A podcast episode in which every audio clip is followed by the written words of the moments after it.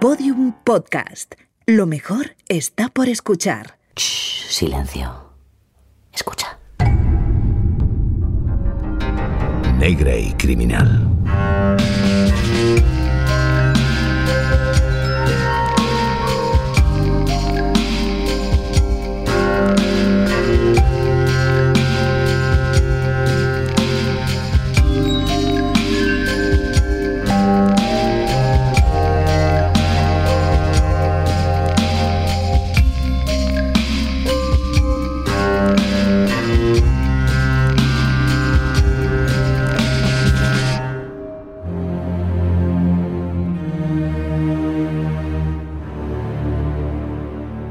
Según el diccionario de la Real Academia, el anhelo es un deseo vehemente, y anhelar, tener ansia o deseo vehemente de conseguir algo.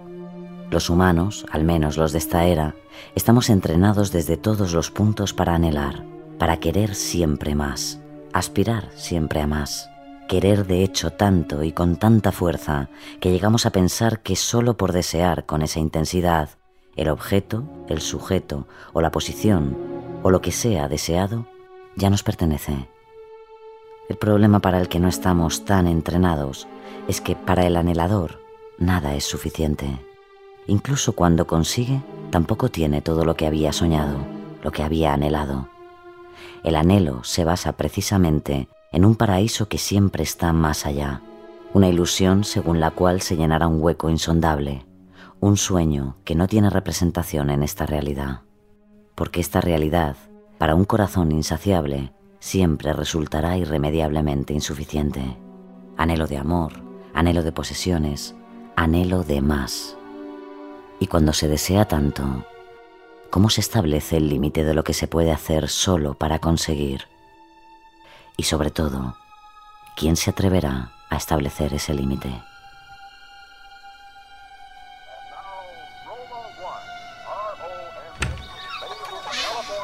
El caso real. Henry, ¿qué haces sentado en el sofá? Ya he acabado mis labores, madre. ¿Qué es eso de que has acabado? Siempre hay algo que hacer en la granja. Levántate ahora mismo, holgazán. Sí, madre. ¿Dónde está tu hermano? No, no lo sé. Hace un rato que... ¡Edward! ¡Edward Theodore Gain! Baja inmediatamente si no quieres que me enfade de verdad. Ed, baja, por favor. Tú cállate. No se habrá metido en el baño, ¿verdad? No, no, no lo sé. Maldita sea, Henry. En esta casa está terminantemente prohibido que vayáis al baño separados. No, Como lo encuentre allí, me vais a oír. lo, lo, lo siento, madre. ¡Edward! ¡Edward! ¡Edward! ¡Abre la puerta! Un momento, mamá. Como no abras ahora mismo, voy a tener que usar mi llave especial. Y ya sabes lo que eso significa. ¡Ya voy! ¿Qué haces encerrado en el baño? Yo so- solo me estaba lavando. ¿Qué os tengo dicho de ir al baño solos? ¿Qué es eso que guardas en la espalda? Nada, no, no es nada. Edward, Es una revista. trae aquí. ¿Qué es esta guarrería? ¿De dónde la has sacado? La cogí del bar del pueblo. ¡Es del pueblo! ¡Esa gentuza! ¡Os pervierte en la mente! ¡Mírate! De tu hermano me lo puedo esperar. Pero de ti, Edward, de ti, profanando tu cuerpo como un mm, salvaje. Mamá, no estaba haciendo... ¡Encima me mientes! ¡Bájate los pantalones! No, por favor, eso no. ¡Que te los bajes, he dicho! Mamá, te lo suplico, no lo volveré a hacer. Tenle piedad, oh Dios, según tu amor. Por tu inmensa ternura borra su delito. Lávale a fondo de su culpa y de su pecado, purifícalo. No me limpies otra vez con agua hirviendo. Te lo suplico. Estás sucio y hay que purificarte. Perdónale, Señor. Perdónale sus faltas. No mires su actuación. De él ten compasión.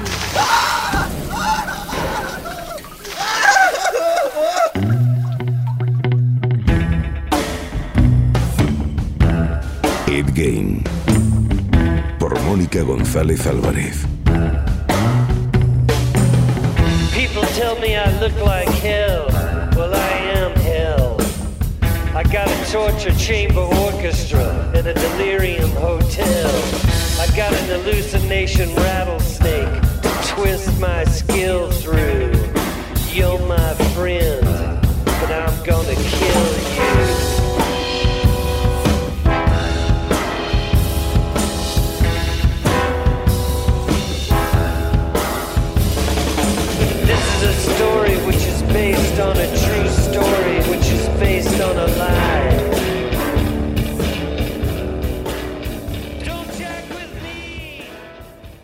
La infancia y la adolescencia son las dos etapas claves en la vida de todo asesino en serie. En una gran mayoría de serial killers, aquellos años donde se cultiva no solo la educación, sino las normas, la ética y la personalidad, la familia donde han crecido influye sobremanera en su comportamiento delictivo. En el caso de Edward Theodore no iba a ser menos. Su infancia claramente le marcó y mucho. Sus padres eran el día y la noche. El cabeza de familia, George Jane, era alcohólico y un maltratador que hacía la vida imposible a sus hijos y a su mujer. Pero Augusta, su esposa, no iba a permitírselo durante mucho tiempo. La mujer, que procedía de una estricta familia de inmigrantes alemanes, se caracterizaba por un carácter austero y fanáticamente religioso. De hecho, debido a las vivencias de Augusta con George y tras dar a luz a sus dos hijos, se prometió que el pequeño Edward no sería nunca como esos hombres lascivos y ateos que veía a su alrededor. Por eso, la vida de Eddie, que era como cariñosamente le llamaban, estuvo totalmente dominada por su madre, que nunca le ofreció amor materno, sino más bien castigos continuos. El psiquiatra Josh Mdt nos avanza cómo se forjó dicha relación. No era el tonto del pueblo. Las amas de casa confiaban en él. Le pedían que arreglara cosas como una puerta que chirriaba o una bisagra. Y siempre estaba dispuesto. Edward nació el 27 de agosto de 1906 en el condado de La Crosse, en el estado de Wisconsin, Estados Unidos. Con siete años se trasladaron a la ciudad de Plainfield, a un pequeño rancho aislado a las afueras de la localidad, para ejercer como granjeros. Uno de los primeros y más inquietantes recuerdos del joven James sobre su infancia era cuando desde la puerta del matadero de la tienda de sus padres observaba cómo abrían en canal a los cerdos con un cuchillo largo y afilado. Al principio, Eddie decía que la matanza le producía náuseas y que ver sangre le provocaba el desmayo aunque realmente esa versión chocaba con algunas de sus aficiones, por ejemplo, los cómics de terror y los libros dedicados a las torturas perpetradas en los campos de concentración nazis. Durante esos primeros 16 años de su vida, el único contacto de Jane con la realidad fue el colegio, pero su madre le acaparaba tanto que le prohibía tener amigos para evitar que la pureza moral de su hijo fuese manchada. Augusta citaba continuamente la Biblia para recordar a Ed que los hombres eran todos unos pecadores. La familia Ginn se convirtió en el caldo de cultivo perfecto para una patología psiquiátrica. Eran cuatro personas bajo el dominio de esa mujer. Era el ambiente perfecto para la locura.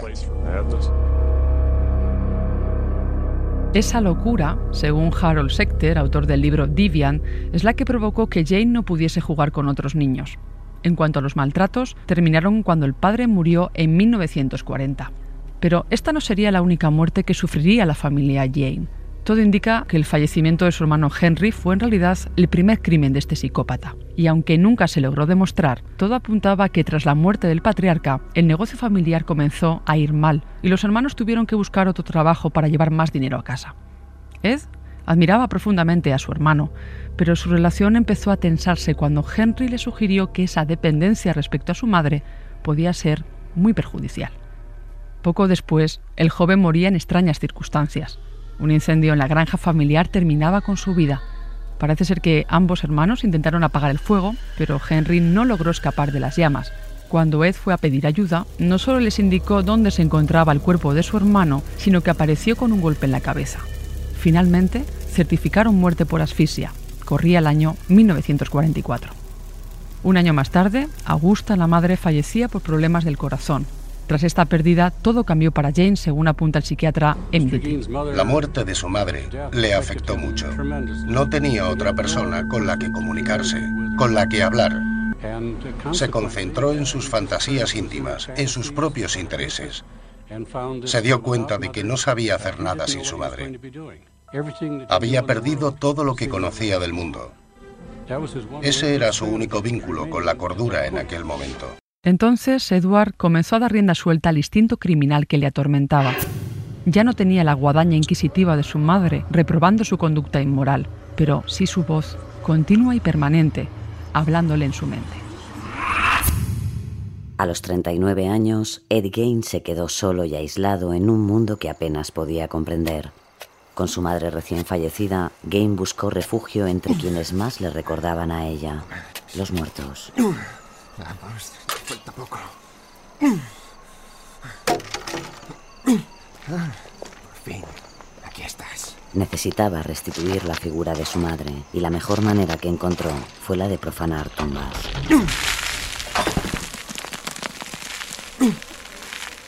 Hola, señora Adams. Qué calladita está. Con lo que le ha gustado siempre cotorrear. Gaines solamente robaba cadáveres de mujeres de mediana edad, mujeres que pudieran suplantar la imagen de su madre. Para ello leía la sección de esquelas del periódico local, escogía a la víctima adecuada y esperaba la noche posterior al entierro para pasar a la acción. Me va a costar sacarla de aquí. Esta caja no es muy pequeña para usted. Tiene suerte de que la haya encontrado. Pero no se preocupe. Yo la voy a tratar como a una reina. Vamos.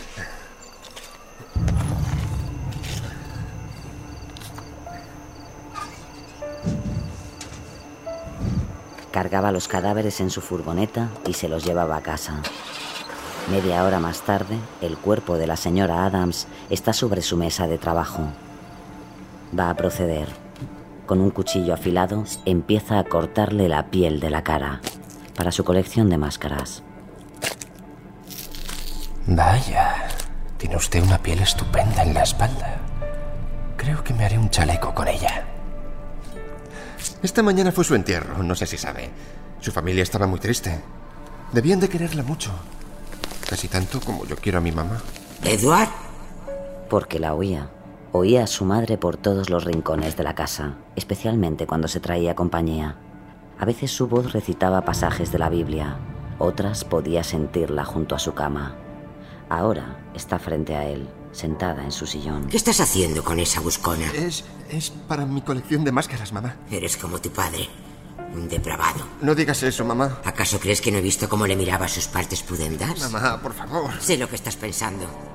Quieres hacerte una braga con sus partes. Como hiciste con aquella ramera en verano. No, no es eso, mamá.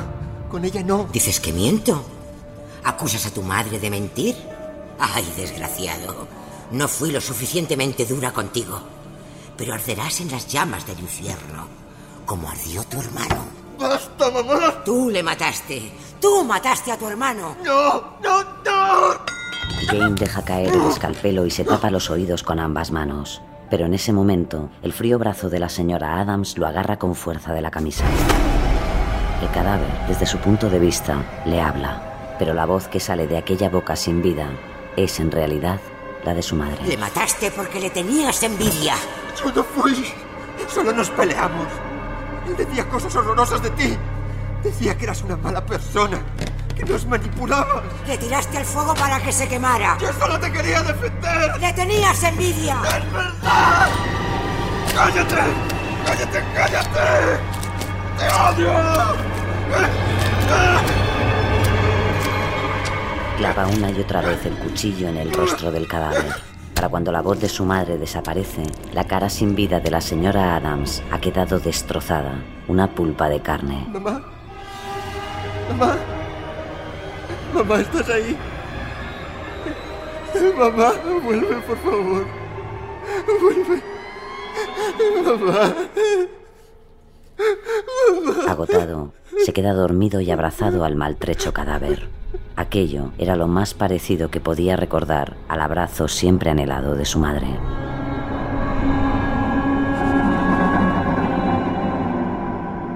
Aquel sótano donde trabajaba Ed Jane escondía las más horripilantes fechorías de un criminal. Si bien es cierto que durante los primeros años como asesino su primer hobby fue la profanación de cadáveres, lo cierto es que también se le imputaron una serie de inexplicables desapariciones en Playfield y alrededores a partir de 1947. Una niña de 8 años a la puerta de su casa, un adolescente de 15 mientras cuidaba a los hijos de un vecino, un granjero y su amigo que iban a cazar. Hasta el momento nadie sabía quién era el artífice de estas desapariciones. De hecho, tuvieron que morir dos mujeres, Mary Hogan y Bernice Warden, para que las autoridades señalaran a Ed como un asesino. Según los exhaustivos exámenes psicológicos que le practicaron una vez detenido, estos ratificaron que Edward era un hombre inteligente, por encima de la media, y que padecía un trastorno emocional que en ocasiones le hacía comportarse de forma irracional, para pasar después a periodos de más calma durante los que sentía remordimientos. Esto, unido a un desarrollo sexual y emocional tardío, producido por culpa de la represión ejercida por su madre, hizo que creara un mundo de extrañas fantasías, en el que sus sentimientos, con respecto a las mujeres, se confundían con el dolor que sentía por la muerte de su madre y el temor a transgredir su propio y peculiar código moral. No era el tonto del pueblo. Las amas de casa confiaban en él. Le pedían que arreglara cosas como una puerta que chirriaba o una bisagra. Y siempre estaba dispuesto. Sin embargo, y pese a lo que comenta el periodista Dan Hanley de la Asociación Internacional de la Prensa, lo cierto es que había algo en él que resultaba extraño, sobre todo cuando miraba a ciertas mujeres. Una de sus vecinas, Lina Tricky, afirma que se sintió muy incómoda en su presencia. Había algo en sus ojos que me molestaba. No era el tipo de persona en la que yo confiaría. Era raro. Eddie tenía una patología que, sumada a su imparable impulso de matar, le llevó ante su primera víctima, Mary Hogan. En Plainfield había una sola cafetería con una única camarera, Mary Hogan, una mujer soltera de mediana edad a la que le gustaba flirtear con sus clientes.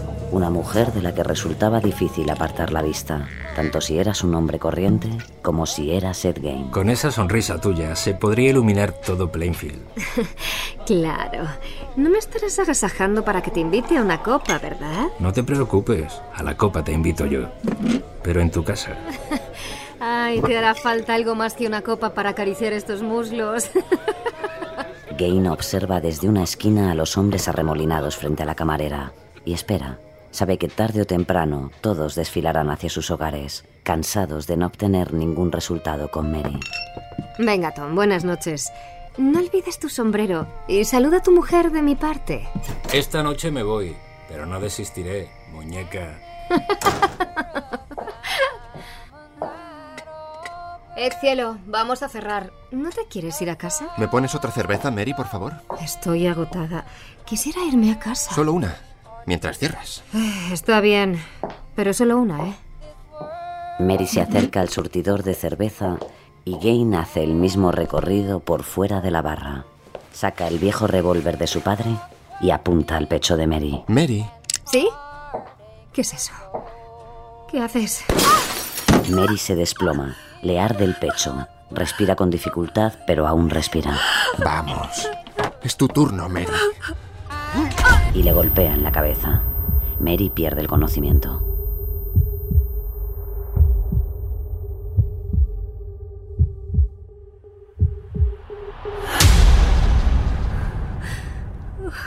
¿Dónde? ¿Dónde estoy? ¿Sabes? Mañana habrá luna llena. Y necesito... ¿Qué es eso? ¿Qué vas a hacer con ese cuchillo? Necesito un trocito de ti. Mary se retuerce y lucha por liberarse, pero ve que no se puede mover. Está atada a un viejo catre de madera. La punta del cuchillo está clavada en su muslo derecho.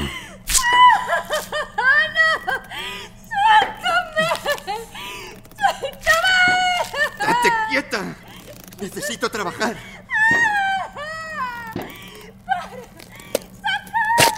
Gain desliza el cuchillo rasgando la carne del muslo hasta describir un rectángulo de unos 10 centímetros. Entonces agarra con índice y pulgar una de las esquinas de aquel trozo de piel.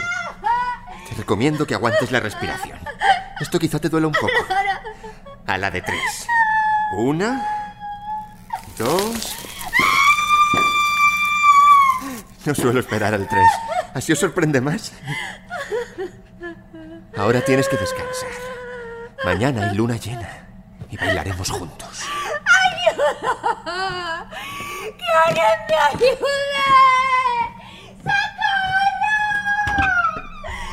Puedes gritar, pero yo creo que nadie te va a oír. Nadie se acerca nunca por aquí. Buenas noches, Mary. Mary grita, mucho tiempo, hasta que le flaquean las fuerzas. La herida en el pecho le había hecho perder mucha sangre. Finalmente cae inconsciente. Cuando vuelve en sí, ve que la habitación está iluminada con velas. Ella sigue atada. Alguien se acerca.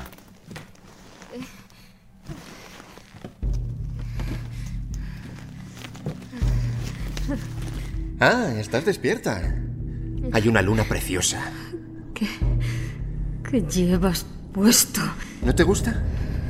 Ahora soy como tú. Soy una chica. Las noches de luna llena, Gaines se vestía con su disfraz de mujer. Le había costado años confeccionarlo. Estaba hecho de piel humana. En el sexo había colocado la vagina de una de sus víctimas. Estás loco. Suéltame, por favor. ¿Aún no has visto lo mejor? ¿Me prometes que serás sincera? Se acerca la mano a la cara colocándose una máscara hecha con retales de piel de sus víctimas. Señala un punto en la frente. ¿Reconoces este trocito de aquí? Creo que sí. Ha valido la pena. Tienes una piel preciosa. Me van a matar. Hora de bailar. Ed Gein empieza a dar vueltas alrededor de la cama, bailando al son de su propia voz. En su mano derecha lleva un hacha. Donde haya odio, ponga yo tu amor. Donde haya ofensa, ponga yo por. Donde haya error, lleve la verdad. Donde haya miedo, ponga la esperanza. El primer golpe cercena el brazo derecho de Mary a la altura del codo. Donde haya tinieblas, pongo yo la luz. Donde haya odio, pongo yo tu amor. Sí, Señor, de mí un instrumento de paz.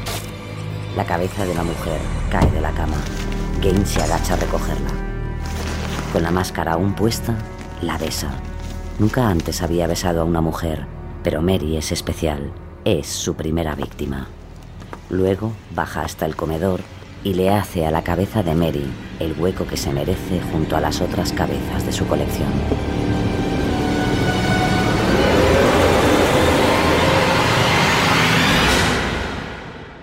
Mientras Ed Jane perpetraba aquel macabro ritual en el sótano de su finca, un granjero de la zona, Seymour Lester, entraba a la taberna de Mary Hogan. Era la tarde del 8 de diciembre de 1954. Seymour entró al local que estaba abierto e iluminado, pero completamente vacío. Todo era muy raro. Entonces comenzó a llamar a Mary y nadie contestaba. En ese momento vio una gran mancha de sangre en la puerta que daba a la habitación trasera. Llamó al sheriff para pedir ayuda y cuando llegó con sus ayudantes siguieron esas manchas de sangre que conducían al aparcamiento. El coche de Mary seguía aparcado allí y la mancha de sangre terminaba al lado de unas huellas recientes de un camión. Junto a ellas se toparon con un cartucho de pistola calibre 32. Las evidencias apuntaban a que Mary había sido asesinada y que habían arrastrado su cuerpo hasta un coche que esperaba fuera. No había ninguna señal de lucha. No habían robado dinero de la caja registradora y tampoco parecía haber ningún motivo para tal crimen. Las noticias sobre este misterio se propagaron con rapidez. A medida que pasaban las semanas sin que las autoridades encontraran nada nuevo, una pregunta surgía en todos los corrillos. ¿Qué le pasó a Mary Hogan? Curiosamente, en una de esas conversaciones participó el mismísimo Ed Jane, un mes después de los hechos. Su antiguo vecino, Fred Rain, recuerda cuál fue la supuesta broma que hizo este criminal. Recuerdo que una vez alguien le comentó la desaparición de Mary. Él contestó que estaba en casa, en la granja, pero nadie le hizo caso. Todos conocíamos a Eddie y no le creímos. Desgraciadamente, decía la verdad. Él la había asesinado. Pero Mary Hogan no fue la única víctima que pasó por la sala de operaciones de su sótano. La ferretera Bernice Warden fue su siguiente invitada, en la que poco después se denominó la Granja de los Horrores. Bernice y Mary tenían algo en común para Jane. No eran buenas mujeres. Llevaba demasiado tiempo solo, sin la compañía de un cadáver. La mañana del sábado del 16 de noviembre de 1957 decidió que ya era hora de volver a traer una invitada a casa. Así que esconde el rifle de caza bajo su gabardina y conduce a la ferretería del pueblo. Allí encontrará a quien busca. Hola, Bernice. Ed, qué susto me has dado. Me pillas a punto de cerrar. Estoy esperando a que Peter venga a recogerme. Bernice Warden es la dueña de la ferretería, una mujer de mediana edad que recientemente se había separado y disfrutaba de su soltería. ¿Quién es Peter? Pues mi novio. Oye, pero ¿a ti eso qué te importa? No estuvo bien que abandonaras a tu marido. ¿Cómo dices? Ed siempre escogía como víctimas a mujeres a las que en vida su madre siempre categorizaba de dudosa moralidad. Personas que, al parecer de Augusta, debían ser castigadas por sus pecados carnales. Mi madre dice que el matrimonio es para toda la vida. Tu madre está muerta, ¿eh? Deberías dejar de pensar como ella. Bueno, ¿qué necesitas? Quiero un litro de anticongelante.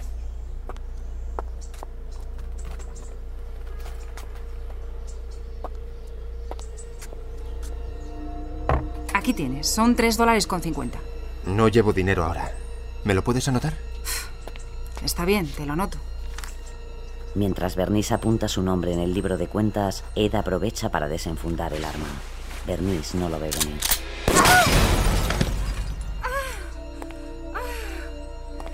¿Por qué me haces esto? Es mi madre. Me ha dicho que te mate. Jane arrastra el cuerpo hasta su furgoneta y se la lleva a casa. Nadie reparó en la ausencia de la ferretera hasta bien entrada la tarde. Cuando la policía entra en la tienda, encuentra un gran charco de sangre y un último nombre inscrito en el registro de ventas, Ed Gain. Esa misma noche, el sheriff y su ayudante se personan en la mansión de los Gain. Ed. Ed, ¿estás ahí? ¿Ha oído eso, sheriff? Este cabrón nos está tomando el pelo. Abre la puerta, hijo. Sabemos que estás ahí dentro. James, abre esta condenada puerta. Un olor acre y podrido recibe al sheriff y su ayudante. El aire es casi irrespirable. La basura se acumula por todos los rincones de aquella casa. Y no solo eso. ¡Jesús, qué es esto! ¡Apesta aquí!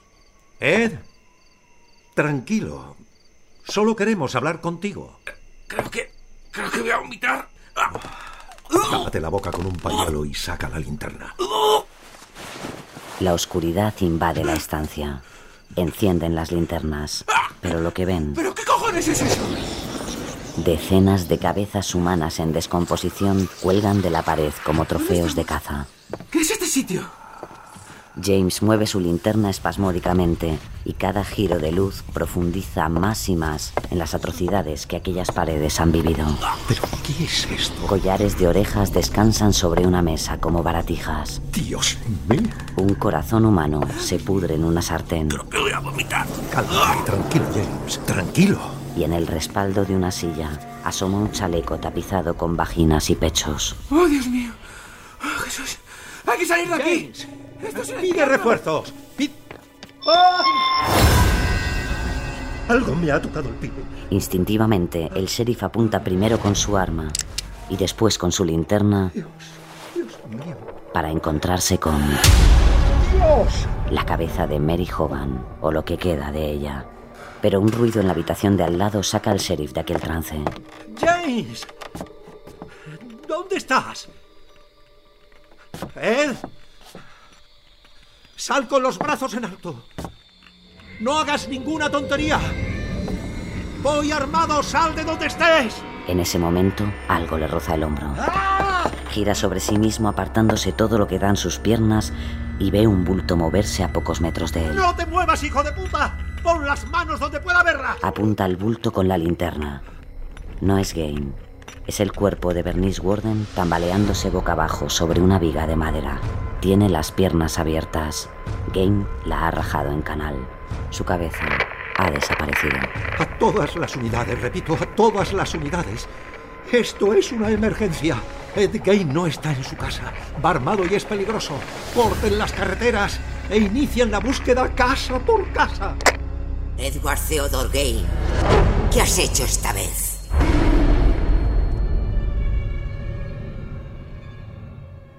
Esa misma tarde el sheriff y su ayudante no pillaron en casa a Jane. Curiosamente, el asesino había recibido la visita de un amigo de juventud y de su hermana, Bob y Darlene Hill, y les había acercado al pueblo para comprar una nueva batería para el coche.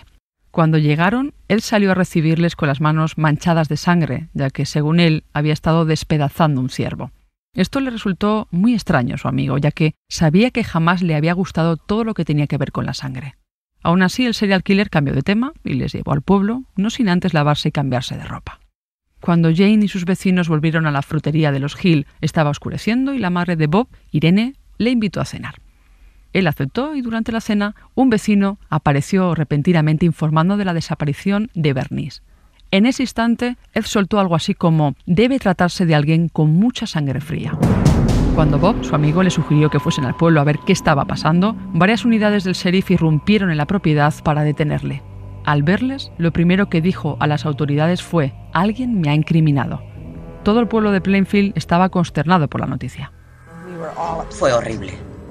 Estábamos destrozados y horrorizados por lo que había pasado.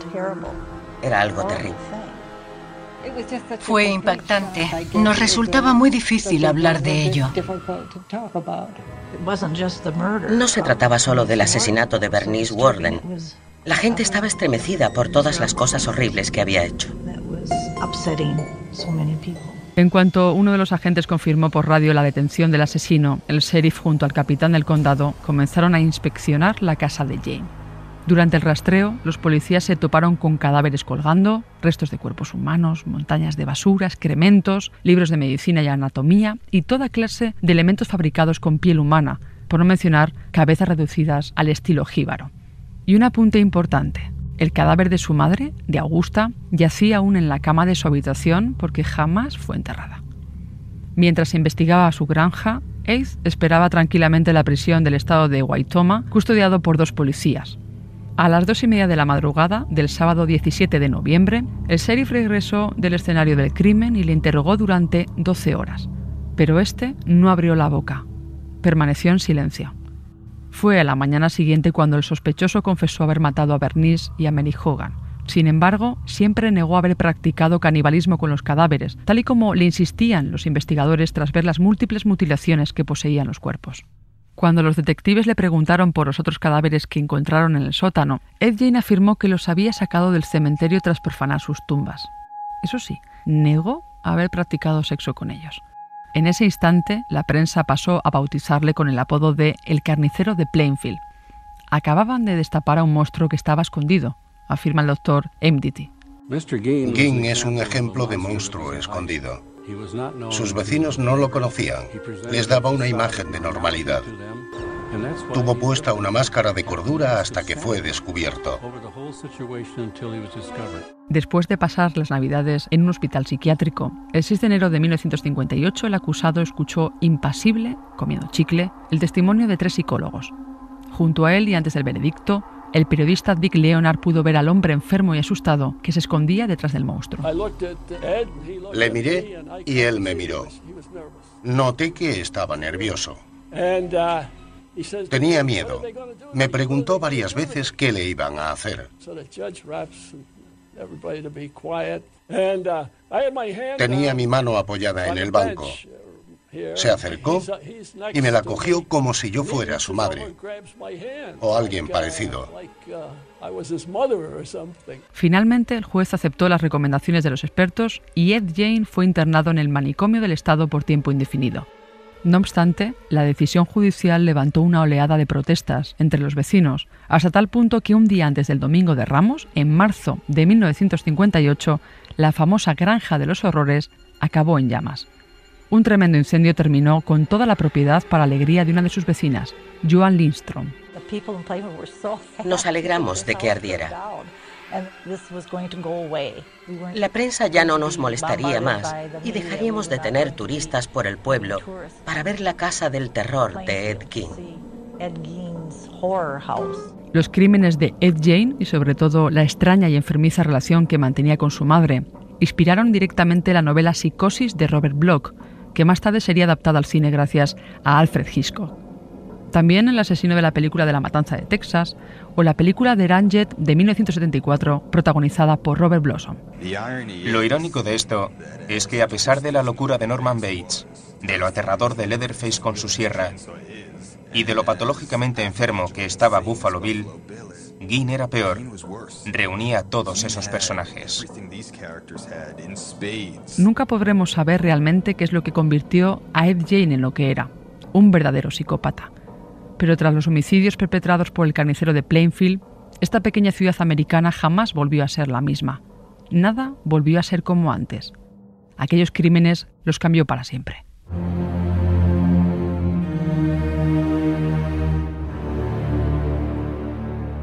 En 1968, Ed Gein fue internado en una institución mental y jamás volvió a pisar la calle. Su dolor por no poder estar junto a su difunta madre se alargó hasta el fin de sus días. Tardó 16 años en reunirse con ella. El 26 de julio de 1984, Ed Gein murió por una insuficiencia respiratoria. Su cuerpo fue enterrado en Plainsfield y descansa en una lápida sin marcar para evitar robos y congregaciones de seguidores. Negra. Negra. Negra. Negra y criminal. En este caso han participado guion de dramas de Mona León Siminiani y Sergi Moral, y las voces de Jos Gómez, Francisca González, Carlos del Olmo Piera, Miriam Martín, Primitivo Rojas, Fermín Agustí, Teresa Rubio y Paco Camino. Con la colaboración en el programa de Juan Ochoa. Producción Fermín Agustí. Realización Roberto García y Mona León Siminiani. Dirección Mona León Siminiani. Todos los episodios y contenidos adicionales en podiumpodcast.com y en nuestra aplicación ya disponible para dispositivos iOS y Android. Síguenos en Twitter arroba negra y criminal y en facebook.com barra negra y criminal podium podcast. Criminal.